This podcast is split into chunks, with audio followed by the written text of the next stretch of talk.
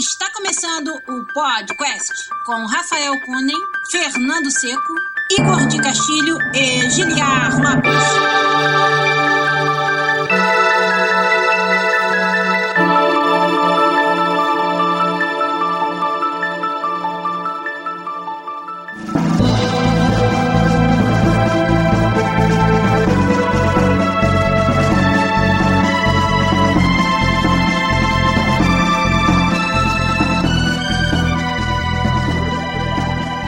Podcast na área, galera! Agora sim!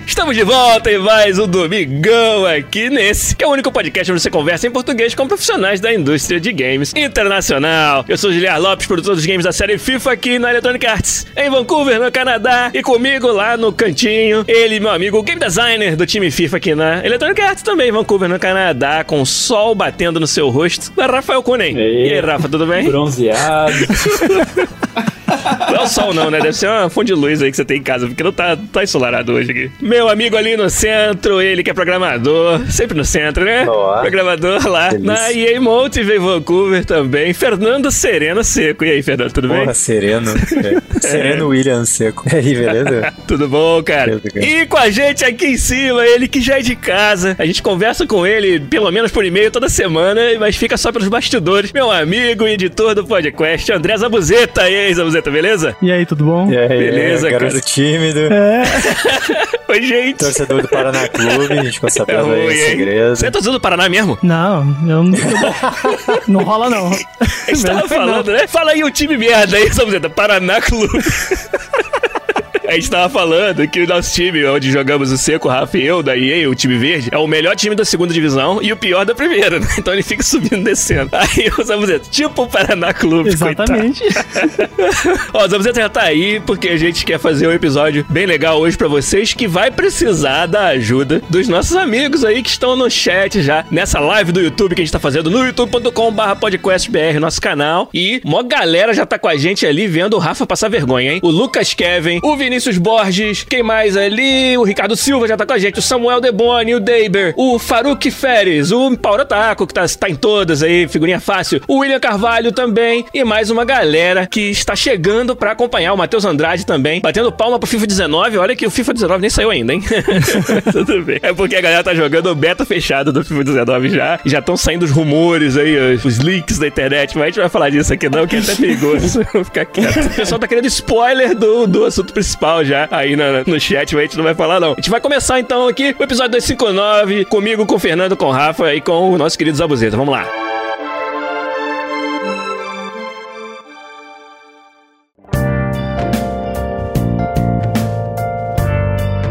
Começar, então, vamos dar aquela passada rápida, que tal? É, perguntar o que vocês estão jogando, fazendo aí, que vale a pena falar. Eu vou começar essa semana só pra chamar a atenção da galera pra uma parada séria que aconteceu essa semana. Um artigo que acabou trazendo uma grande discussão aí na internet sobre o sexismo na indústria de games. Um artigo que fala sobre uma investigação, né, uma peça jornalística que foi feita dentro da Riot Games. E a gente conversou bastante entre nós na, na indústria essa semana sobre esse assunto. Não é um assunto que a gente acha que caiba virmos nós aqui falar no podcast, fazer um episódio sobre nem nada disso. Então, o que a gente pode fazer, o que a gente quer muito que vocês façam é que vocês leiam e descubram aí o que foi reportado. Então vai ficar um link tanto na descrição do nosso vídeo quanto também no podcast, né, no podcast.com.br, episódio 259. A gente vai colocar lá e aí a gente convida todo mundo pra ler e, e discutir a respeito, né, e descobrir aí o que que aconteceu essa semana depois da, da publicação desse artigo. Mas é, é até onde vai a nossa discussão aqui, porque a gente acha que não cabe. Mas eu quero muito que vocês vão atrás e leiam sobre esse assunto e, cara, durante essa semana, bastante da conversa foi sobre isso entre nós aqui, assim. E que outras coisas que a gente fez, que a gente jogou, eu posso falar que voltei a jogar, como eu falei pro Rafa e pro Fernando lá na EA, o jogo que talvez o único que tava na lista dos dois de melhores do ano do ano passado, que é o Nier Automata. Poucas vezes o Rafa e o Seco têm algo em comum e o Nier Automata foi esse jogo. E todo mundo, né, sempre falando muito bem. Eu não tinha terminado nenhuma vez, agora eu já vi o primeiro final e já tô na última batalha pro segundo final e amando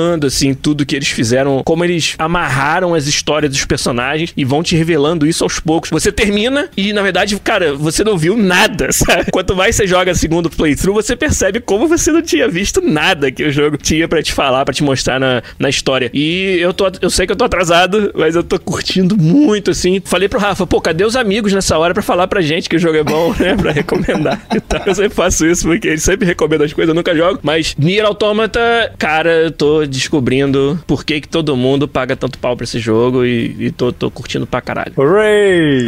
Não tem nada pra falar, é só lamentar que demorou tanto. Não, é uma coisa que eu tava lendo, o cara colocou um artigo na, na Kotaku semana passada, assim, a opinião dele sobre backlogs, o quão é importante backlog e, e pensar que só porque você não terminou o jogo não é mais o jogo que todo mundo fala, que não vale a pena falar, sabe, sobre o jogo. E ele aborda exatamente isso, sabe, que existem jogos que a gente às vezes não joga no momento certo e a gente acaba indo no hype de outros jogos, assim, sabe. E ele falou assim, ah, importante na opinião dele é ter um backlog de coisas que você acha que tem que jogar, sabe. É óbvio, né, que quando você tem um backlog, você lembra de alguns jogos chave que você queria jogar e quando você joga, tipo, valeu a pena, assim, sabe. Explode a mente, cara. O Nier tava nessa lista mesmo e não sei te explicar por que que me levou esse tempo todo, mas não importa, o que importa é que eu tô jogando agora. Mas, cara, eu, eu acho isso legal. Por exemplo, eu tô jogando um monte de coisa, eu ainda não comecei a jogar God of War, sabe? Mas eu quero jogar God of War, sabe? Mas eu tô dando ênfase em outras coisas, tipo Dead Cells, Overwatch. É, você sabe que você tem até o dia do, do gravação do podcast Jogo do Ano pra jogar.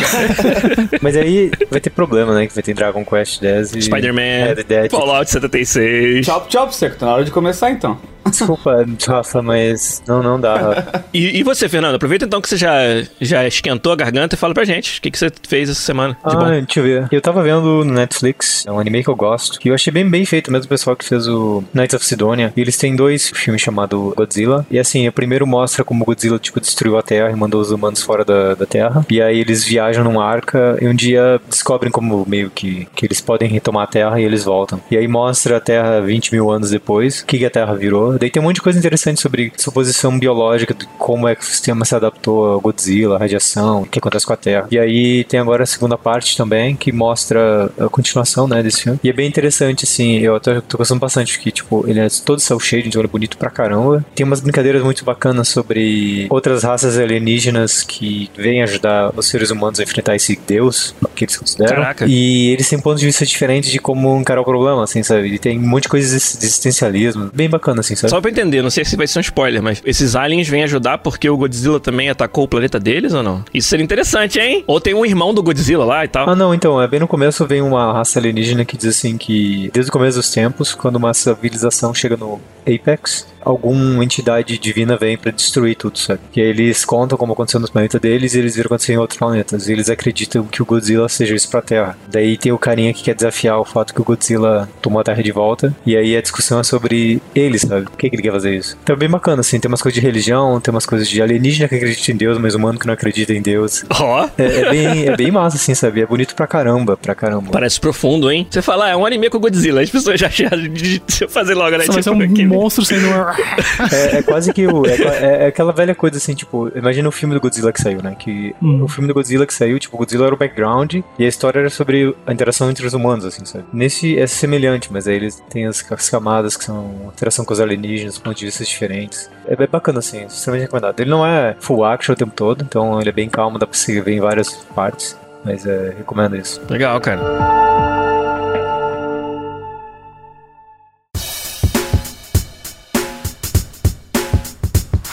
E você, Rafael Kunen? Conta pra gente aí o que, que você fez de bom. Ah, eu vou te contar. Eu vou contar pra todo mundo uma coisa que você fez de bom. e que foi muito bom. Sexta-feira, jogo do Verde pela Liga da EA. Está perdendo de 2 a 0 tá aquele clima já de, pô, será que vai dar? Não vai dar pra fazer um comeback? Aí tem um corner, né? Um escanteio pro time verde. Rafael Kunen bota a bola debaixo do braço, né? Deixa comigo. Aí botou a bola na marca, rapaz bateu e fez o gol olímpico, cara. Foi lindo, rapaz. Bola lá pelo alto no ângulo, passou por todo mundo, gol direto de escanteio. Rafael Kunen mandou bem pra caralho. Ele que é famoso não tanto pelos gols, mas mais pelas canetas, né? Dessa vez fez um golaço de, de escanteio. Parabéns. Então, quando você não estava ocupado fazendo gol olímpico, o que, que você fez essa Ah, semana? ele tinha uma hora que ele tava com o pé no rosto também, sério. Ah, sim. Uma voadeira na cara. E o cara achando que não foi falta, meu irmão. Não, e o cara olhou pro Rafa assim, nothing happened. tipo, cara, o que que foi? Aquela bola no alto, eu, eu subi pra botar ela no peito e o cara subiu com a perna. Aí o vermelho é o time que todo mundo odeia, né? É o Manchester United da liga, assim. É o Flamengo da liga da EA. Mas, cara, eu voltei a jogar Mafia 3 por causa dos- é, dos DLC, que agora saiu todos os DLC, né? São DLC de história. Como eu gostei bastante do jogo, principalmente da história, eu queria, queria jogar assim pra ver os DLC, né? Então é isso que eu tô fazendo. Eu tenho estudado também, então isso é ba- basicamente o que eu tenho jogado. E agora que acabou de baixar o, o beta fechado do FIFA 19, eu jogar um Fifinha, né? Aí, garoto. Isso aí, vê, vê, se, vê se esse tempo todo que eu passei lá serviu pra alguma coisa. Assim, né? Tá bom. E você, Zabuzeta, a gente já, já vê aí atrás de você aquela coleção de jogos de tabuleiro. Então a gente já imagina, o Zabuzeta é o cara que tem a vida mais agitada, né? É, cheio de gravação e edição, né? então, conta pra gente o que, que você fez de bom aí, meu amigo. Bom, falando de board game, eu tenho que mostrar uma caixa aqui pra vocês que Ah, já sei qual é! É, não é. Gloomhaven, mas é Twilight Imperium. rapaz. Esse é o jogo que eu mais queria na vida, né? Oh, Caraca. Porque, é, pra quem não sabe, o Twilight Imperium ele é um jogo baseado em política. É, como se fosse um Game of Thrones no espaço. Entendi. Ele é um jogo que trata política, guerra e a parte de comércio. Então, as raças, elas brigam pelo poder pra quem vai dominar um trono que foi deixado vago por conta de uma raça alienígena que era dominante, que foi destruída, e você vai lá e tenta competir com outros jogadores pra conquistar esse trono novamente, né? Então o contexto dele é bem legal. Ele tem fases que você vota por lei, vota por Olha. diretivas, ele tem negociação. E ele é um jogo assim que de tabuleiro que você pode até encarar assim, é um war no espaço, né? Porque não- muita gente usa o background de jogo de tabuleiro da infância, né? War, Sim. mas ele tem uma profundidade estratégica muito legal. E ele é aquele jogo que vai consumir seu dia inteiro, né? Você vai jogar, Entendi. é uma hora pra explicar, uma hora e meia, e você vai jogar durante umas 7, 8 horas Caraca. direto. Mas assim, vale a experiência porque é um jogo fantástico. Acho- que o Rafa deve conhecer um pouco a fama do Twilight Imperium. Aham. Eu só não joguei muito porque, como tu falou, é um dia inteiro. Eu joguei uma vez. É difícil tu, tu achar grupo que tu se disponibiliza a jogar tanto tempo. Sim. Mas se tu acha, ele é, é muito divertido, cara. Ele sempre vai ter uma história que você vai lembrar depois que você jogou. Ah, você lembra aquela lei que aconteceu tal coisa? Então, Entendi, isso é cara. muito legal. Ele, ele é um jogo que ultrapassa além da mesa do que você joga, né? E só comentando também, eu sei que o Rafa também curte e é um jogo que ele- a gente até conversou em background, é o Gloomhaven, que eu testei ontem. Um amigo meu comprou, ele é fanático por jogos de RPG no geral, e o Gloomhaven é um board game assim que hoje em dia ele é o primeiro lugar no Board Game Geek, que é o site principal de board games. E como esse jogo é legal, cara. Como ele tem mecânicas interessantes e como o level design dele, assim, tipo, o design dele em si faz você pensar nas estratégias. Ele é um dungeon crawler com um sistema de RPG bem interessante. Jogou eu, a Jéssica, minha namorada, e jogou mais uns amigos assim, e foi muito divertido. Eu acho que essencialmente é isso, né? Quando a gente fala de board games, a gente sempre pensa em experiências mais rápidas, né? Sei lá, 30 minutos, 40 minutos, assim. E jogos nesse sentido sempre são experiências que levam a tarde, a noite inteira, assim. Mas essas são as melhores. Eu lembro jogando Sim. Cthulhu, a gente passando, tipo, Cthulhu, 8 hein? horas jogando Cthulhu. Eu e três caras, assim, tipo, 28 cervejas depois. Porra! Esse bicho vai morrer ou não vai? Tava até vendo o Cthulhu nessa altura, né?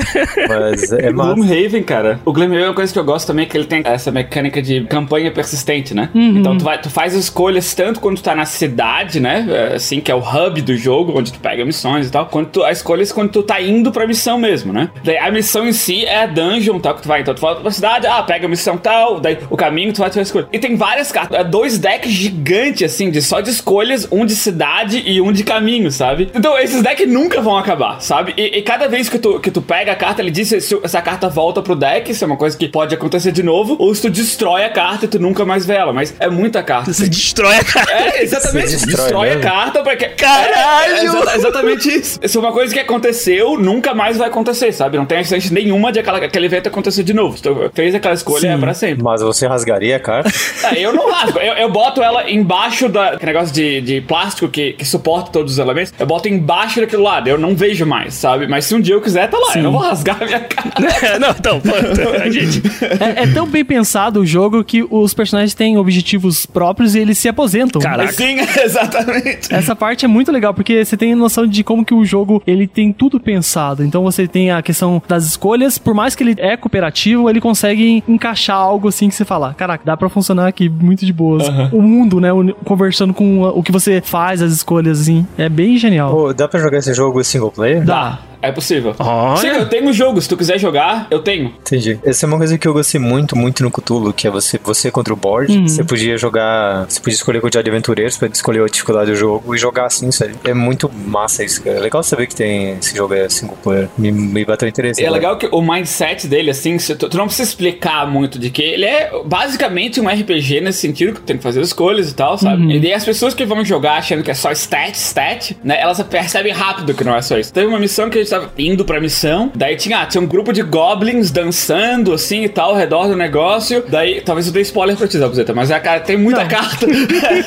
dançando, tinha um ritual, assim, sabe? E, e os goblins não estavam nem aí pro grupo, né? Daí tinha escolha, o que que tu faz? Deixa eles lá ou mata todo mundo, são goblin, né? Daí, e o grupo vota, né? O que que tu vai fazer? Todo mundo, não, mata todo mundo, é goblin, goblin tem que morrer, mata, mata. Daí, o que aconteceu é que a gente tomou um curse, por causa que eles estavam no meio de um... A gente interrompeu um ritual religioso deles, e daí a gente tomou um pênalti pra- durante a aventura inteira, sabe? Sim.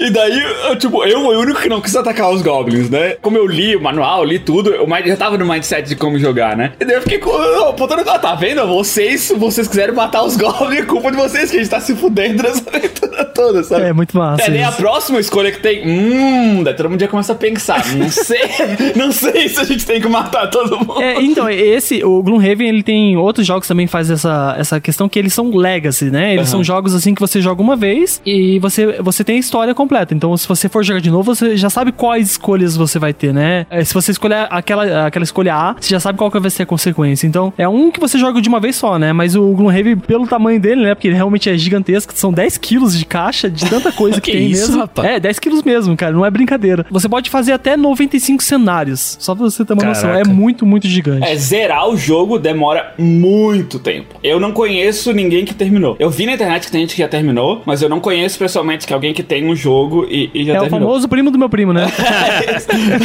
Legal, assim, quando tu falou que os personagens se aposentam, daí tem muito conteúdo secreto no jogo, que vem em envelopes lacrados, que tu só pode abrir depois que tu completar um certo milestone no jogo. Tipo, a, metade das classes de personagem tu só pode abrir depois que uma outra classe se aposentou e tu cumpriu tal- tais objetivos. Caraca. Tem um monte de envelope que é... Que sei lá, que eu não sei o que, que tem dentro. Você não sabe nem o que que é, se é missão, se é carta, não sabe nem o que que é. O envelope diz, ó, só abre depois que tu chegar no, em tal lugar. Caraca, o Seco mandou um link aqui da IGN, eu vou até colocar no, na live. é, e depois também no podcast. Ah, É, sim. que vai sair o digital. O Gloomhaven tá, vai virar um game digital. Vai virar um Baldur's Gate, rapaz.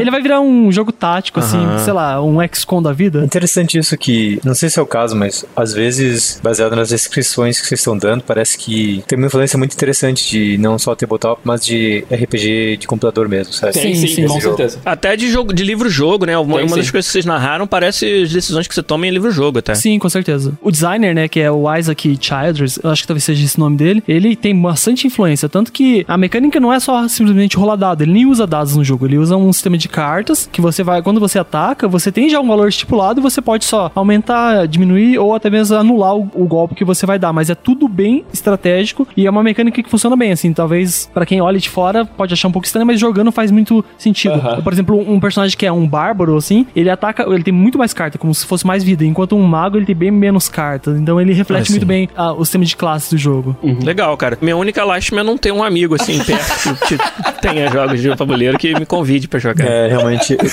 Se a gente pensar na definição de perto, deve ser tipo 10 metros longe de mim. Né? 11 metros já talvez já não seja mais o caso. Não, eu sei, tem que atravessar a rua, cara. Tem que atravessar a rua pra chegar aqui. velho, cara. Uma rua. 50 Uma metros, rua. velho. 50 metros. Puta que eu pariu.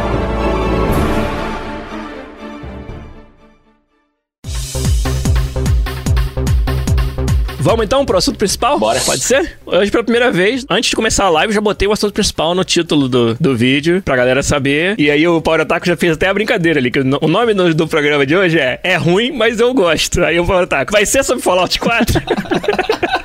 Muito bom. Então, hoje a gente vai falar de quê? De jogos que muita gente não gosta ou que tem reviews baixos, mas que a gente gosta. E foda-se, eu gosto de jogar merda do jogo, me deixa na minha, pô. Entendeu? A gente vai trazer aqui alguns exemplos e vai também contar muito com a galera do chat pra trazer os exemplos deles, entendeu? De jogos que são ruins, mas você gosta. Bom, como eu imagino que o Rafa tenha uns 15. Vou deixar ele começar, pode ser? Vai, Rafa. Tá, então eu vou tirar. 14.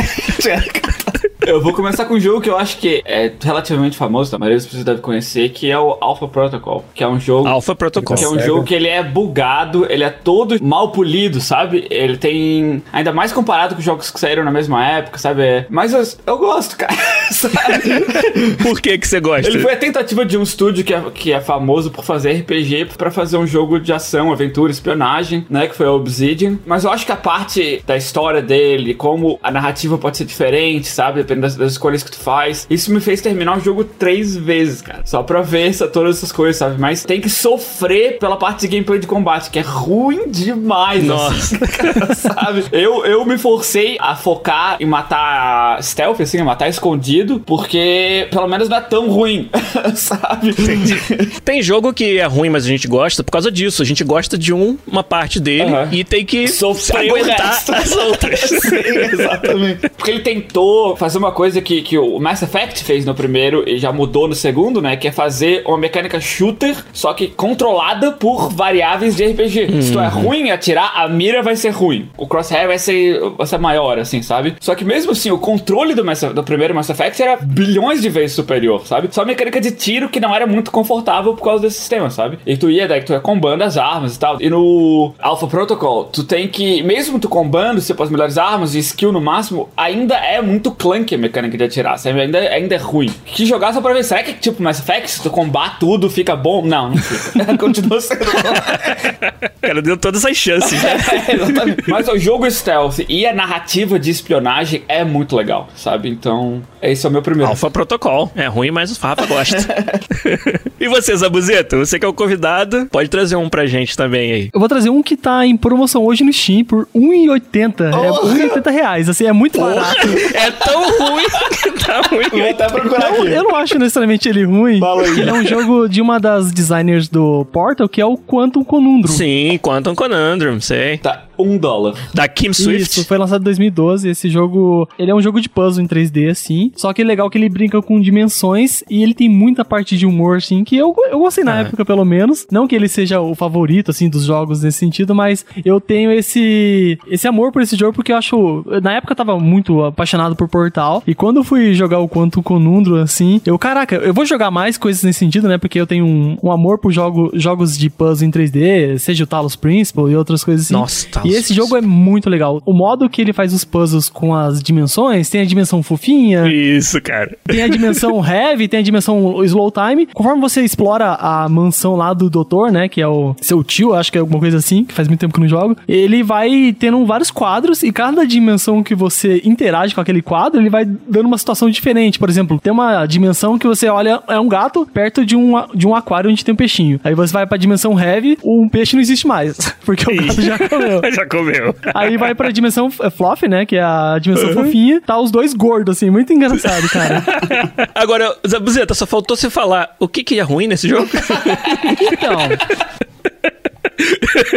Você agora só vi vantagem. cara, como eu escutei a galera... Putz, você gosta desse jogo? Assim, esse jogo nem é tanto. Porque não sei se o pessoal na época quis comparar muito com Portal. E, sei lá, ele tá 7.5, 7 no Metacritic, assim, da vida. Mas como eu me diverti com esse jogo, ele tem uns puzzles bem inteligentes, assim. O, quando envolve slow time, porque, vamos supor, só pra vocês terem uma noção de como funciona, né? Pega uma caixa de papel e tem um laser atravessando. Se você joga o laser na frente da caixa de papel, você estoura a caixa de papel. Mas você vai pra dimensão heavy, então você pode jogar ela. Quando ela cai próximo da- do laser onde você tem que passar ou ativar alguma coisa, você muda pra essa dimensão e você trava o local, cara. Depois, em outros puzzles que você, por exemplo, precisa atravessar uma porta e tem uma- um vidro do lado e a porta tá fechada, você pega um objeto pesado, vai pra dimensão fofinha, taca na- no vidro, muda ela pra heavy, quebra o vidro, atravessa e, e como ele brinca com essas dimensões, os puzzles, eu acho bem incrível, assim. Entendi. Mas qual é ruim? De novo? Cara, por enquanto, pra mim, só, só vantagem, mas tem gente que não gosta. Entendi. Quanto Conundrum é ruim, mas o Zabuzeta gosta, rapaz.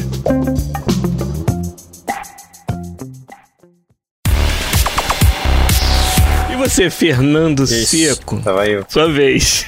Eu vou trazer uma coisa não comum no podcast pra, sobre o jogo. Acho que não sei, 97, 96. Tinha um, um amigo meu trouxe um flop pra mim de um jogo. Ele falou, ah, talvez você goste disso. Eu não achava que era um jogo, mas era muito massa. É, o nome do jogo é Ultra Vixen. Ultra Vixen. Então, começa o jogo, aí tipo, tá menina assim, ela é com, com o rendering das antigas, então toda a cena renderizada assim, é meio que um anime. E aí dá pra entender que a história é assim, tipo, uma raça alienígena invade a Terra e você é a heroína que tem que salvar. Beleza, né? Aí começa o jogo. E a primeira cena, ela tá amarrada e tem um monte de equipamentos, assim, sabe? Coisas que você pode utilizar no protagonista. Ok. Então o objetivo do jogo é você tem que fazer ela chegar no orgasmo pra você passar de fase. Nossa, ok. Aham. Foi a primeira- aham. a minha primeira experiência com jogos não jogos, que é uma experiência interativa, né? Ah, sim. aham. Entendeu? Isso aí é muito engraçado. É muito engraçado. O jogo, ele é péssimo, ele é muito ruim. Tá, tá com Mas cara. ele tem, mas ele tem um tom muito engraçado, assim, sabe? Eu acho que a maneira com que ela reage a você e a maneira com que ela te desafia a utilizar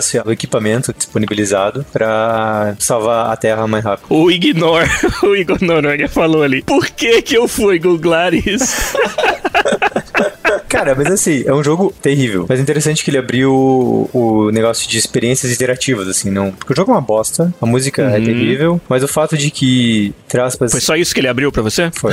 Inclusive, quando fui pro Japão, foi engraçado de que eu vi várias evoluções desse tipo de, de gênero, mas eu acabei não comprando porque eu não sabia como ia ser na borda, né? Eu vou fazer pra você a pergunta oposta que eu fiz ao Zabuzeta. O Zabuzeta, ele falou de um jogo bom, eu perguntei o que que é ruim. O que que você gosta nesse jogo?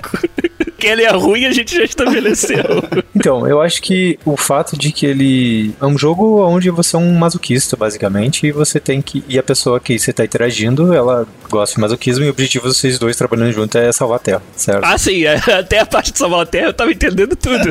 Tem que ter algum objetivo. o que eu gosto dele é o fato de que, back in the day, ele me trouxe uma dimensão interessante de jogos, que não é só sobre, por exemplo, plataformers, RPGs, shooters. Abriu os horizontes nesse sentido, né? Olha, as experiências interativas podem ser pra qualquer coisa, inclusive pra isso. Exato. E outra coisa, o fato que ele seja, ele é ruim, acaba levando em momentos que ele é muito engraçado, de você Imagina. rir muito, sabe? Eu acho que ninguém vai, vai, vai ver, mas eu posso até contar o final do jogo. Tipo, tinham meus amigos, a gente tava jogando e rindo. E aí, a parte mais engraçada, quando a gente tava jogando junto, era o fato que alguém ficava mexendo o mouse pra cima e pra baixo sem parar, e todo mundo não aguentava de rir, assim, tipo, você chorava de rir, sabe? Então, essa, acho que a experiência em comunidade jogar um negócio desse foi mind-blowing de engraçado. assim, Uma sabe? comunidade muito particular, né? Por exemplo, de garotos de 12 anos e tal. Não, mas é, é que assim, até hoje não é tão comum você jogar um jogo desse. Não. Então, provavelmente, você começar a jogar um jogo desse, a primeira coisa que vai acontecer é você vai ficar envergonhado por estar jogando um jogo desse. Aí a segunda coisa é tentar dizer assim, ah, mas até que é legalzinho, daí você volta. Aí ele fala assim, filho da puta, vou acabar essa merda. E aí, e aí acaba que você engaja, assim. Challenge É, accepted. exato, exato. É muito tosco, é muito ruim, mas eu acho que como experiência interativa foi super divertido, assim, sabe? Entendi. Rafa, você recomenda o Alpha Protocol pra galera que tá nos ouvindo? Ah, quanto é que tá? Eu Acho que depende do preço, cara. Então eu recomendo, assim, mas vai preparado porque a parte de tiro é uma bosta. Combate é tosco. O Zabuzeta claramente co- recomenda o Quantum Conundrum, né? Cara, você não compra um chocolate hoje aqui por dois reais De fato. e você compra um jogo desse. Fernando recomenda o Ultra Vixen pra alguém? Eu recomendaria, sinceramente. É. Porque se vocês nunca viram, tipo, se você nunca viu esse tipo de jogo, se você não tem nem ideia que existe uma dimensão entre, tipo, tipo jogos de. não só de pornografia, mas jogos assim de softcore, eu acho que abre uma outra dimensão, assim, porque todo mundo. Todo mundo gosta de sacanagem. Quando você vê isso num jogo. Todo mundo gosta de sacanagem. Todo mundo gosta de sacanagem. Seco. É, isso, é, isso, é, isso é fato. Traz, a- traz, uma- traz vários sentimentos conflitantes, do tipo, você tá jogando, você se sente meio sujo, mas a experiência, a experiência é bacana, se a música é bacana, você acaba se engajando, sabe? Entendi. Então, eu, eu recomendaria nesse sentido de conhecer uma mídia nova, de uma dimensão de, de games que existe e que acaba sendo divertido. Ó, o Ignore já aceitou a recomendação aí no chat, né? Coitado. bom, deixa eu então falar de um jogo que é bom. É ruim, mas eu gosto. Olha eu aí já falando que é bom.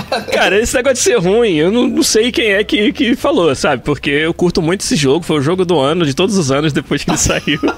Fallout 4, cara. Porra, eu sei que Fallout 4 tem missões repetitivas pra caralho. Eu sei que tem essa dissonância do narrativa de você sair da Vault pra ir atrás do seu filho e a última coisa que você faz é, é ir atrás do filho. Eu sei de tudo isso. Eu sei que o combate dele nem é tão bom assim, que os inimigos são um pouco repetitivos. Nem é Mas, tão cara- bom assim. Olha só como distorce essas Generoso. palavras. Mas o que, que eu posso fazer se eu tenho um, um lugarzinho especial no coração pra essa série e o Fallout 4, mal ou bem, assim, o 3 era um jogo foda. Mas o 4, cara, na nova geração, eu sei que ele é feio. Eu sei que as animações não são as melhores. Que o engine tá, tá datado pra caralho. Mas ainda assim, o mundo que eu admiro demais de Fallout é apresentado naquele jogo daquele jeito. Com a rádio, as músicas. É, Às vezes, cara, eu posso estar matando o enésimo supermutante, entendeu? Do, do dia, assim, fazendo as mesmas missões over and over. Mas só de explorar aquele lugar e tudo, pra mim é muito, é muito emocionante, sabe? É muito, sei lá, é gostoso de jogar e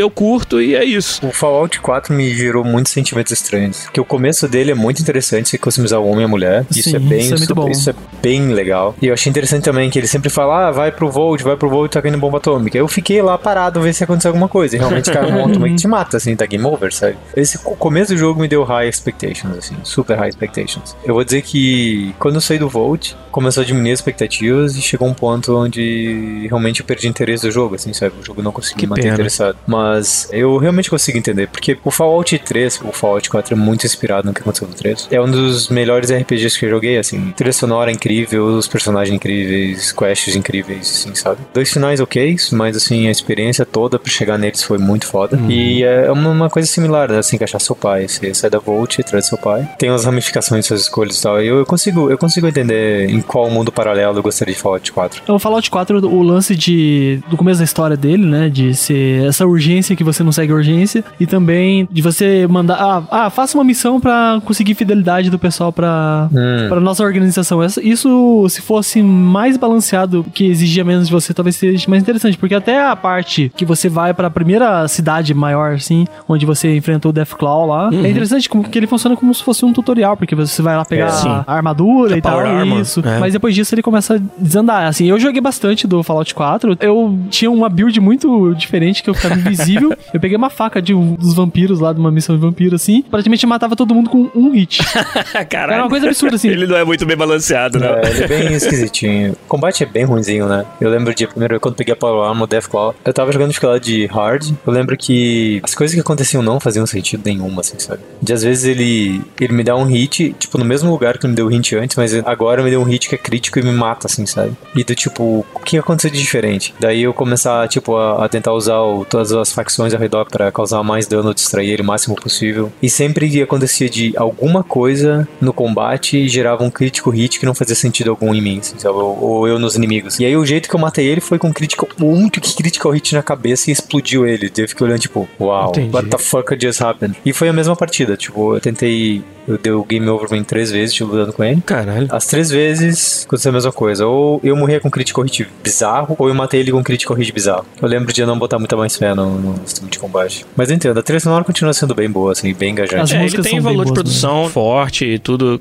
Cara, é difícil. Sou muito suspeito pra falar, mas eu amo muito Fallout 4. Ah, com certeza, dá pra, eu, dá pra entender. Tipo, dá pra entender. Posso falar do meu outro jogo, então? Pode falar, sim. Eu lembro que, pelas razões semelhantes, assim, acho que foi em 97, quando eu tava em Curitiba, um amigo meu mandou um DVD pelo, pelo correio falando assim: Seco, esse jogo é sua cara e acho que você vai gostar muito. Daí eu botei, comecei a instalar, tipo, 10 horas instalando o jogo de DVD. CD, né? Não era DVD. Daí botei o jogo que chamava Elder Scrolls Daggerfall. Caraca, aí. Daggerfall, Daí o começo, cara. assim, tipo, era um vídeo, né? Renderizado, tudo assim. Começa o jogo, sempre na mesma dungeon e tal. Aí, cara, eu achei incrível, assim. Você podia pegar dual wield, você podia ser mago, você podia escolher as raças. Tipo, customização super complicada, assim. High Elf, Dark Elf, Blood Elf, sei lá, tinha um milhão de coisas. Nord, blá blá blá. Eu achei isso genial. E comecei a jogar, assim. Aí comecei a descobrir que o mundo era, tipo, ridiculamente grande, assim, sabe? Tinha que usar fast travel, fazer tudo e, tipo, um milhão de cidades. Eu todo engajado dentro desse jogo, assim, eu tô apaixonado. Daí eu comecei a descobrir os maiores problemas que eu já vi num jogo só. Tinha tanta dungeon que eram todas geradas proceduralmente. E por causa que era gerado proceduralmente, ela podia gerar alguma coisa que fudia com o teu jogo. Por exemplo, Caralho. imagina você entra numa dungeon como um Nord e toda a dungeon, todo o layout dela é uma dungeon aquática. Você tem que nadar por baixo da água nos túneis, e você tem tempo de respiração, se você chegar numa certa parte, você morre afogado. E o único jeito de você sair e interagir com a dungeon é por dentro da água. Então chegou um momento de você ter layouts de dungeons que não eram possíveis de completar. Aí, é, depois de eu perder tipo uns 7 save games, assim, desse jeito, sabe? Eu decidi, bom, beleza, vou fazer um, um reptile que vai sempre beleza embaixo da água. Daquela raça de répteis. Já tinha então no Daggerfall? Já, já tinha. Então foi massa, assim, beleza, conseguia eh, passar nessas partes. E aí eu consegui pra frente no jogo até descobrir descobri que existiam outros problemas do tipo, às vezes você tava andando no floor, você caía entre um floor pro outro, assim, porque, tipo, tinha problema de colisão, é, bugada, você caía por fora do, do, do level. E o jogo era muito gigantesco, assim, a história era bacana, era bem interessante a história. E ele tinha umas sacadas massas, assim, tipo, parecido com a descrição que você deu do Gun Raven, tipo, Uhum. ah, eu peguei uma missão pra, pra matar alguém de uma religião lá, ou matar alguém, e aquela pessoa era de uma religião, logo eu fiquei marcado pro jogo todo pra aquela, aqueles caras me atacarem, assim, sabe? Uhum. Então, por exemplo, você tá dormindo num, num lugar, os caras a gente atacam à noite, isso é muito massa, sabe? O que aconteceu foi que não é balanceado isso, porque eles atacam você todas as noites, assim, quando você tá dormindo, assim, sabe? E daí acontece, tipo, você nunca consegue recuperar totalmente estamina, você gasta muito dinheiro. Aí começam os desbalanços absurdos, assim, sabe? De mecânicas Entendi. que eram bem incríveis. E é um jogo que é muito fácil ficar muito rapidamente com raiva dele, sabe? Tipo, raiva de estar jogando pela janela. Mas ele é apaixonante por causa da, da depth que tem, sabe? Tem uma profundidade de, de coisas que tem no jogo, é muito incrível. E pra época ainda mais, né, Seco? Não tinha nada parecido quando Daggerfall saiu. Pois é, e assim, ele é um jogo semelhante ao Fallout 4 nesse sentido, que ele é um jogo que tem. Uhum. Os valores de produção são muito altos, assim, mas muita coisa, as ideias são geniais, mas muita coisa da execução dele é terrível, assim, sabe? Quem nunca jogou Daggerfall, tenta jogar. Entendi. O segundo Elder Scrolls, né? Exato. Elder Scrolls Arena foi o primeiro, o dois é o Daggerfall, depois veio Morrowind, Oblivion e Skyrim. E agora o próximo tem nome já? Nem lembro. Eles mostraram na E3 Só só o mandaram seis. É, né? Pode crer. Seco, se eu fosse jogar Daggerfall hoje, você recomenda? Ou ele seria, por exemplo, ah, não, vai jogar Oblivion ao invés do Daggerfall, porque vai ter toda a profundidade que você iria encontrar e é um jogo já bem feito, Hum, assim. Eu acho que não existe nenhum jogo parecido com Daggerfall, na minha opinião. Porque assim, ele não só é um jogo gigantesco, em todos os sentidos, mas ele também, a profundidade que as coisas acontecem é um pouco Uhum. maior do que os outros jogos meus da Bethesda. Esse negócio que eu te falei, do tipo, você faz algumas coisas que tem ramificações, aí às vezes você mata alguém da Assassin's Guild e logo você fica targeteado pelos assassinos, assim, sabe? Ou do tipo, você vai pra dungeon que tem coisas específicas de certas raças pra você resolver. Eu diria que ele é um. Todos os outros Elder Scrolls são um subset do que é o Daggerfall. Só que eles são um subset muito mais bem resolvidos, assim, sabe? E assim, se você gosta de RPGs onde a sensação de tamanho impressiona, isso é provavelmente o maior RPG já feito na história do mundo pra sempre, assim, sabe? E se você for em tempo real, andando de um lado pro outro, você consegue atravessar o jogo todo. Vai te levar talvez uns três ou quatro meses pra você conseguir chegar ao final dele. Ok. andando. Caralho. É foda, é foda. E a história é massa, assim, sabe? A história é massa. Você tem que fazer algumas alianças meio bizarrinhas, assim, mas ele é extremamente recomendado, eu diria assim. Se você conseguir passar o fato de que 13 pixel, tipo que era meio entre um Doom e Ultima Underworld, assim, sabe? Entendi. Se você conseguir passar por isso, e o fato que você pode perder seu save game a cada meia hora. Coisas bobas, assim, É, que a gente de assim. letra. o jogo corrompe seu save, só isso. É, isso é foda, cara. Isso é foda. Mesmo pra época, tipo, perder save game, tipo, é inaceitável, Claro assim, é. sabe? Claro que é. Ou gerar um dungeon aleatório que o único jeito de se fazer é nadar por dentro do dungeon inteiro e você não tem como Nossa. sair, sabe? Você tinha que salvar a cada um minuto, assim, sabe? Hum.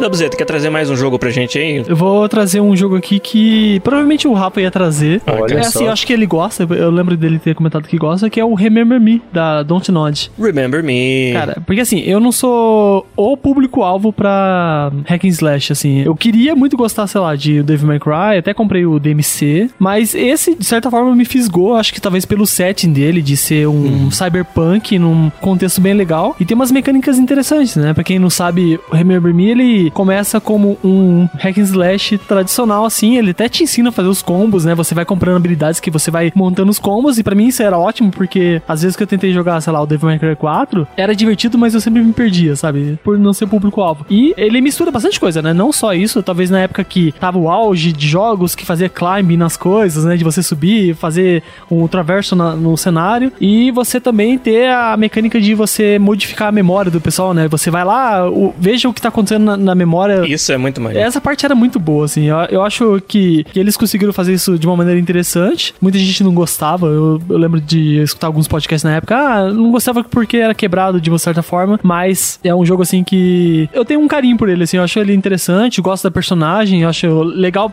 na época, até porque não tava com tanto boom, assim, de personagem feminino, assim. Eu acho era interessante. A galera que fez o Life Strange, né? Desenvolveu Sim. o Remember Me antes. O Remember Me é um pouco que um hit cult, né? Tem, tem tem Isso. uma certa galera que curte muito. O Power Otaku falou aí, ó, esse jogo é bom. Eu vou dar uma scrollada lá pra cima, que eu acho que teve mais alguém no chat que falou do Remember Me também, quando a gente começou a falar desse assunto. Mas é, um- é um jogo que tem su- o seu público, eu acho. É, e o que eu gosto também dele é a questão estética dele, assim, eu acho a arte, a arte Ah, dele, ele, ele exato. brinca muito com cores cinza e amarelo, né? É meio que as cores dominantes do jogo, até por conta da Verdade. personagem usar essas roupas brancas, cinza e amarela. Uhum, O cenário, você passar na Nova Paris, né? Uma coisa assim nesse sentido. E, era bem interessante, cara. Ele é um jogo bonito, eu lembro de estar na minha lista por um tempo. Depois de ler várias coisas, achei que eu ia gostar, acabei não comprando. É assim, quando o Giliard me convidou, ah, escolher jogo que você acha, que o pessoal acha ruim e tal, eu tô usando por experiência dos amigos meus, assim, que não curtiram Sim. na época, mas necessariamente o jogo é bem bom, assim. Eu sei que tem um público que gosta, mas em questão de avaliação, ele sempre fica mediano, assim, não necessariamente ruim,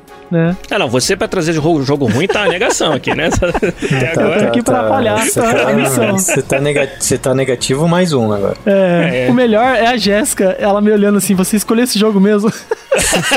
Que massa. Cara, o negócio assim também é muito fácil a gente escolher um jogo pra falar aqui que ele era bom na época e deixou de ser porque outros jogos melhores vieram, entendeu? A gente tentou não fazer isso, né? Não- Ah, o jogo ele é ruim porque ele é velho, mas quando ele era novo ele era bom, sabe? Aí Não tem graça, pô. Então deixa eu trazer mais um aqui, que ele talvez seja o top 5 dos meus jogos mais queridos. Hum. Que aí a gente quer falar melhores jogos, mas se falar em melhor é foda, porque não é um jogo bem feito. Cujas mecânicas, cara, eu vou falar logo. Era o Phantasy Star do Master System, o primeiro. Eu tenho um carinho muito grande por esse jogo, foi um dos primeiros jogos traduzidos para português. Foi o primeiro JRPG que eu joguei na minha vida. E eu passei muitas horas jogando esse jogo. Eu não deixava mais ninguém alugar ele na locadora, eu tinha que ficar indo lá e renovando toda vez, porque senão eu ia apagar meu save. Mas quando a gente pensa friamente sobre o Phantasy Star 1, ele era um JRPG totalmente desbalanceado, um JRPG que você que não te ensinava, não é ensinar, não é pegar na mão, mas ele te jogava no mundo onde era muito fácil você virar à esquerda, tomar um couro do bichinho mais furleiro, porque você não tá pronto pra ir pra aquela área ainda. E foda-se, o jogo não te falava isso. Até aí, beleza, o jogo Ó, o Dark Souls aí. é, o Dark Souls, é o Final Fantasy 1. Não, o Final Fantasy 1 é exatamente assim. Mas além disso, em vários momentos do jogo, você tem que fazer um grind absurdo pra subir de nível suficiente pra poder passar por esses locais. Não é como se ele fosse bem planejado, tipo, ah, essa aqui é a área do nível 2 ao 5, essa aqui é a área do nível 6 ao 10. Não, cara, só tinha a área do nível 6 ao 10 e você chega lá no nível 2, sacou? E aí você tem que ficar grindando bichinho de nível 2 pra poder passar desse pedaço. E acontece várias vezes no jogo. Além disso, partes essenciais do plot de solução de puzzles são, cara, combinação de coisas quase aleatórias. Ou um- uma linha de diálogo com um personagem nada a ver numa cidade onde tem 20 personagens iguais. É a linha que vai te dar uma dicasinha de que item você precisa pegar, sabe? E é muito obscuro. É muito assim, sem o walkthrough, não, você não consegue terminar. E isso pra mim, desculpa dizer, mas eu acho que é design mal feito, sabe? Acho que é design de jogo meio fraco, quebrado. E o Phantasy Star 1, cara, é, é o jogo que eu amo de paixão, mas eu, eu consigo identificar que ele não é um jogo bom. E é difícil recomendá-lo hoje, a não ser que você tenha estômago pra grindar bastante e tenha um guia do seu lado, sabe? Cara, eu tenho, eu tenho sentimentos estranhos em relação ao que você falou, assim, sabe? Tá. Que back in the day, provavelmente era um dos jogos mais incríveis que existia, sabe?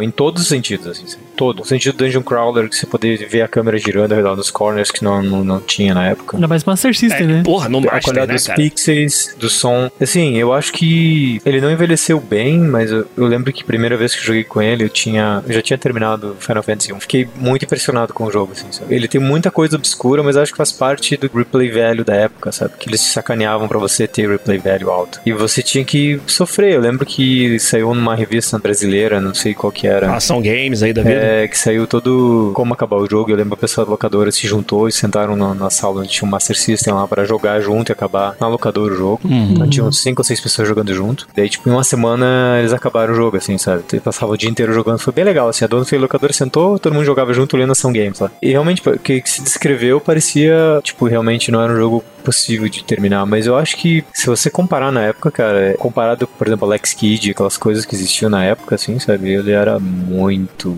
superior a tudo. Muito sabe? superior, né? Tipo, mesmo É, Chakran. com a dor no coração que eu trouxe ele pra esse episódio. É, mas- porque eu entendo, eu entendo o que você tá falando, mas eu acho que o Giliard que jogou esse jogo não é o mesmo Giliard que tá lembrando dele hoje. Não, de fato não. 20 quilos mais magro. Não, é porque você tá olhando, você lembra dele e você lembra das picuinhas de game design que você não nunca faria. Mas eu não era designer daquela época, né, cara? Eu tenho a vantagem de todos os designers que vieram depois e me ensinaram tudo nesses últimos, o quê? 25 anos que tem desde que o jogo saiu. Pois é. Interessante, interessante esse Brasil. Phantasy Star 1, cara. Eu, eu recomendo, sim, se você tiver estômago pra isso, porque é um jogo que é uma experiência fantástica, mas é foda. É ruim, mas eu gosto. Quem tem mais um jogo? Vai. Eu tinha, eu tinha um jogo, eu ia dizer o Dungeons Siege 3, que era mais Dungeon assim... Siege 3 é muito bom. Mas assim, é. eu fiquei pensando agora, se fosse comparar um, um, o mesmo jogo que, por similares designs, eu podia dizer que o Ultima 3 seria a mesma coisa que o Phantasy Star, assim, sabe? Uhum. Onde tem um monte de coisa obscura. Mas eu vou falar o que, que eu acho que o Dungeon Siege merece estar nesse negócio, e não o último. O Dungeon Siege, eu lembro quando saiu, eu amava o Dungeon Siege 2, eu lembro que quando ele foi anunciado, a capa dele era vermelha, assim, tava escrito assim, Metacritic 7.5, assim, sabe? Uma obra-prima, né? 7.5. 7.5 na época era, era, É. era sinistro. E aí, cara, é um jogo gigantesco, o primeiro jogo que teve mapas enormes com dynamic loading, assim, então nunca tinha tela de loading, nunca tinha tela O de jogo loading. não, não parava, cara. Cara, isso- Tu, tu não tinha break, assim. Você ia jogando até 3 horas da manhã. É. Ah, no próximo loading eu paro. Cara, esse jogo comeu muitas horas do meu dia, assim, sabe? Muitas horas. E eu adorava esse jogo. E quando anunciaram o 3, eu tava, inclusive, eu tava trabalhando pra iTunes na época. E aí eles anunciaram o 3, eu consegui pegar um. Eu o dia todo empolgado, cheguei em casa comecei a jogar. E tipo assim, ele tinha quatro raças. Aí tinha a menina que, que é a maga, que ela. Tipo, maga vira um elemental do fogo. Tem o guerreiro. Aí tem a, a bonitinha, que tem um- uma espingarda. Tem mais alguém que eu não lembro quem é. Que não deve ser relevante. Ah, é um mago. Puta, um mago clock time, meio não sei o que. Ele é muito ruim. O desdém que ele fala do mago, né? Nossa, ele era muito. né, Tipo, o engraçado desse jogo é que assim, o elemental ele se transformava. Então tinha essa mecânica de meio que você é um mago, assim, mais ágil, com certo poder, e você entra em modo torreta, que você vira um elemental do fogo, joga dano muito forte. E o jogo era bonito, isométrico, assim, sabe? 3D e tal, Dungeon Crawl. Daí tinha cidades, aí as cidades eram todas bonitas, mas assim, a profundidade de gameplay dos caras era uma bosta, assim, de todos eles. Era muito ruim, sabe? E eu lembro de eu estar puto com isso, sabe? Porque eu tinha gostado muito do dois. E, e eu decidi, puta, eu não queria criar um guerreiro, sabe? Eu, de- eu detesto jogar jogo com guerreiro, porque é sempre a mesma merda. Só que eu comecei a jogar com guerreiro e eu falei, legal, essa, essa skill é legal, essa skill é legal. E comecei a fazer um build de um tanque que causava muito dano e dava muito stunlock. E, cara, aquilo transformou o jogo pra mim, assim, sabe? Eu não conseguia parar de jogar, porque tava, era tão divertido, por exemplo, cair no meio de um monte de monstros e aguentar um monte de porrada e dar stunlock em todo mundo, sabe? E começar a bater e regenerar vida. Que, cara, eu não consegui parar, eu terminei o jogo. E eu fiz questão de até escrever um review na época que acho que é a GameSpot ou a. Foi pra GameSpot? Foi pra GameSpot ou pra Metacritic? Eu escrevi um review sobre esse jogo, porque eu achava que é uma experiência que vale muito a pena se você jogar como guerreiro, sabe? Porque é muito divertido. O jogo é bonito, o trilha sonora é bacana, não, não incomoda, mas assim, todas as outras classes são uma droga. Eu tentei terminar com todas as outras depois. Achei, é, o jogo horrível, sabe? Mas é horrível mesmo, assim, tipo, tipo, falta polimento assim nas outras classes, sabe? É ruim, mas eu gosto do guerreiro. Exato.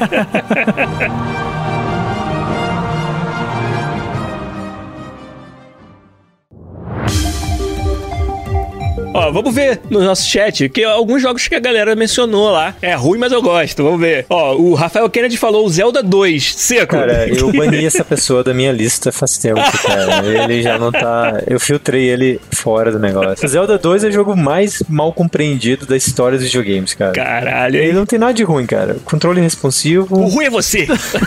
O Não, é, eu acho que assim, se fosse chamado outra coisa, não Zelda, a expectativa seria Aham. diferente. Os dungeons são bem feitinhos, o sistema de combate é gostosinho, era muito bacana pra aquela época. Por exemplo, ninguém gostava do fato de você estar brigando com o inimigo e ele poder dar bloco com escudo, sabe? Ah, é verdade, pô. Tem que, tem que tomar porrada quieto. E aí, assim, eu fiquei chocado com o fato de que era em 2D, então o inimigo bloqueava em cima ou embaixo. Então você tinha que atacar embaixo ou em cima. Então você tinha que ficar pulando, batendo em cima e embaixo. tuc, tuc, tuc, Até você Ah, isso conseguir era legal. Era legal pra caralho, sabe? E assim, ele é um jogo estranho. Foi o primeiro jogo que eu vi, assim, pra época da Nintendo, que você via onde estavam os inimigos, você podia até desviar eles nas roads, não entrar em combate. Eu só acho que ele seria mais bem aceito se ele não fosse chamado Zelda, sabe? É, isso Entendi. Eu, eu não tenho nada contra ele, sempre me diverti pra caralho com esse jogo. Inclusive, quase acabei quatro vezes no mesmo Aí, ano. Rafael Kennedy, vai resolver essa parada aí com o seco depois. Pois é, isso aí. O Power Otaku falou um que é famoso aí nas internet brasileiras por ser ruim, mas as pessoas gostam, que é o Resident Evil 6. É. Nosso André Campos, lá do Jogabilidade, por exemplo, e o Power Otaku também, são fãs do Resident Evil 6. Eu não tenho nada contra esse jogo, eu acho ele bem neutro, sinceramente. É, você que tem coração de mãe, né? Não tem nada contra Ó, jogo velho, nenhum. falou Shadows of the Damned, cara, eu vou ir na tua casa, bater na tua porta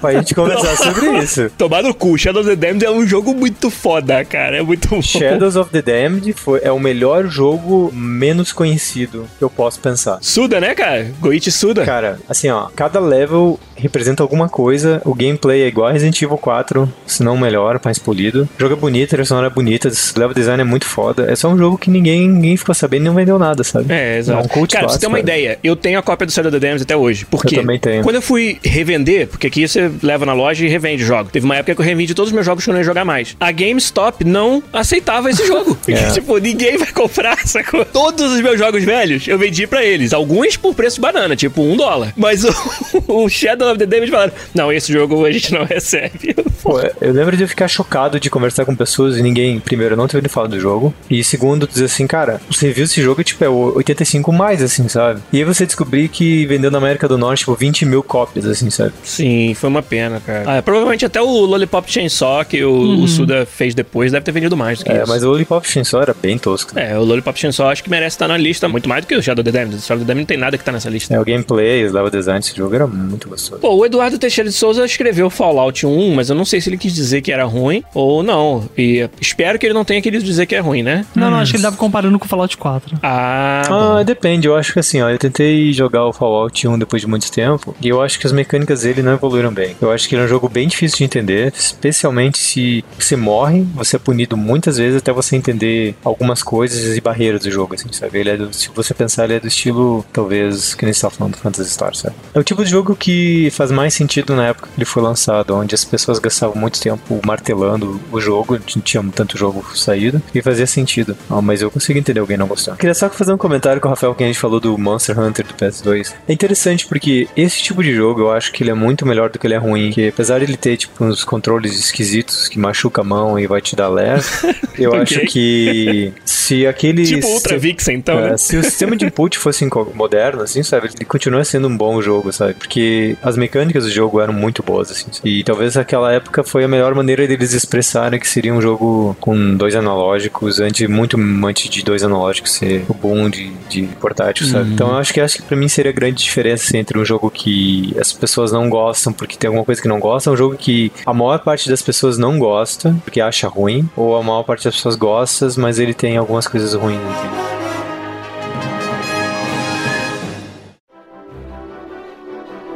E Zabuzeta, você tinha um terceiro jogo na sua lista aí ainda ou não? Olha, a galera vai falar que eu só tô trazendo um jogo bom, mas eu acho que é um dos melhores jogos de Adventure. Começou bem, hein? Mas assim, é- ele, é, ele é um jogo bom de fato, e que é o De Volta para o Futuro da Telltale, sabe? Ah, olha. Na época que lançou, não vi nenhum, nenhum canal falando sobre ele assim tão bem. Sempre eu achava. Eu só elogiava a parte do dublador lá, que era igualzinho o McFly, né? O Ma- Que Mario era muito McFly, bom. é. Uhum. E ele, ele, assim, ele é um pouco datado na questão de, de Adventure, porque ele usa mais conceitos de Adventure antigo do que os da Telltale mesmo, que é um pouco mais. Verdade. me- menos puzzle e mais ah, o storytelling mesmo, né? Pois é. Eu conheço a repercussão que ele teve mais ou menos nessa linha que você falou. Dos jogos da Telltale nessa, dessa época, ele é talvez o que o pessoal tem mais bronca, né? O Sim. pessoal gosta menos, assim. É, o que eu gosto dele é que o Bob Gale, né, que é o criador do- da série em si, Uhum. ele tinha planejado aquele roteiro como um quarto filme, só que como acho que talvez não foi pra frente, a Telltale abraçou e fez, assim. E, e a história é bem legal, funcionaria facilmente como um quarto filme. É uma história bem interessante e funcionaria bem, assim, bem no ritmo dos, dos filmes anteriores. É claro que a trilogia em si, ela é impecável até hoje, né? Cara, eu Acho que sou é um dos- muito fã de Back to the Future, cara. eu acho que se você é muito fã, acho que vale a pena, sabe? Eu acho que tem muita construção dos, dos personagens, por mais que você tá acostumado com aquela coisa de ah, Velho Oeste, ou até mesmo Uhum. um pouco, um pouco na, na parte quando o pai dele era mais jovem e tal, assim, ele faz uma outra pegada. Eu acho o Entendi. twist interessante. Interessante.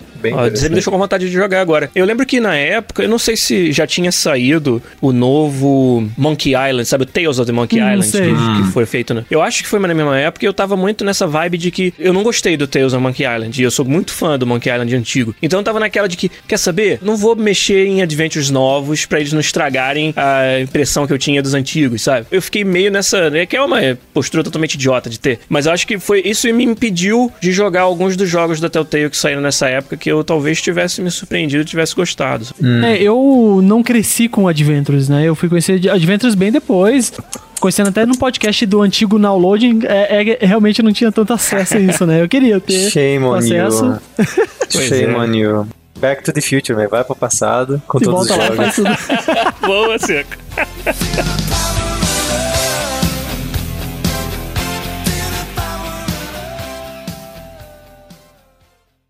Pod Quiz.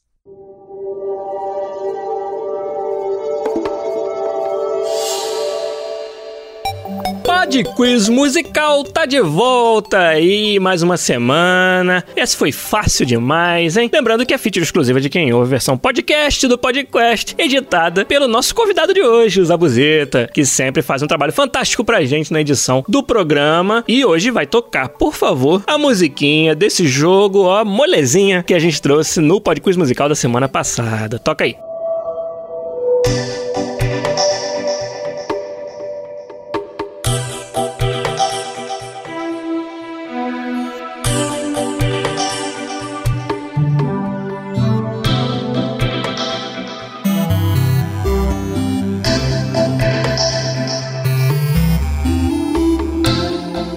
Isso aí, pra quem ainda não sabe, se é que tem alguém que não sabe ainda, né? Se você jogou esse jogo, você ouviu essa música. É de Terraria. É aquele jogo que era considerado meio que uma cópia do Minecraft em 2D, mas que depois, descobrindo melhor, é um jogo bem mais profundo até. Muito legal, excelente joguinho. E o primeiro de todos, o campeão do Podquiz Musical essa semana, foi o nosso ouvinte de longa data, o Hideki Yamamoto. Ele mandou lá no Twitter Terraria e foi o primeirão. Além dele, os outros nove, a gente só leu os dez primeiros, que teve muita gente que acertou essa semana, foram o Michael Feldhaus, o Elder, o Danley Lobo, o Chaz, o Guilherme Lúcio de Lima, o Eduardo Lewandowski, o Daniel Daltro, o Ernesto Valtero e o Magno Gouveia. Esses foram os 10 primeiros a acertar Terraria no Podquiz Musical da semana passada. Então, essa semana, sugestão do Zabuzeta esse jogo, hein? Então ele vai tocar pra nós a musiquinha do jogo da semana que vem pra vocês adivinharem. Vamos lá.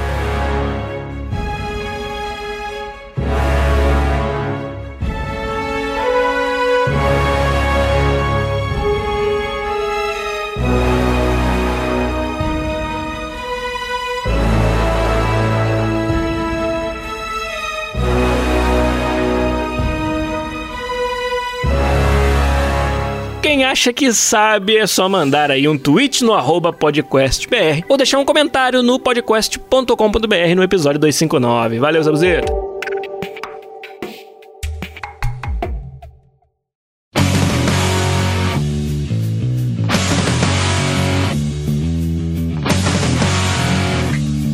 Com isso a gente fecha. Que tal? Que tal? Episódio Vamos. 259.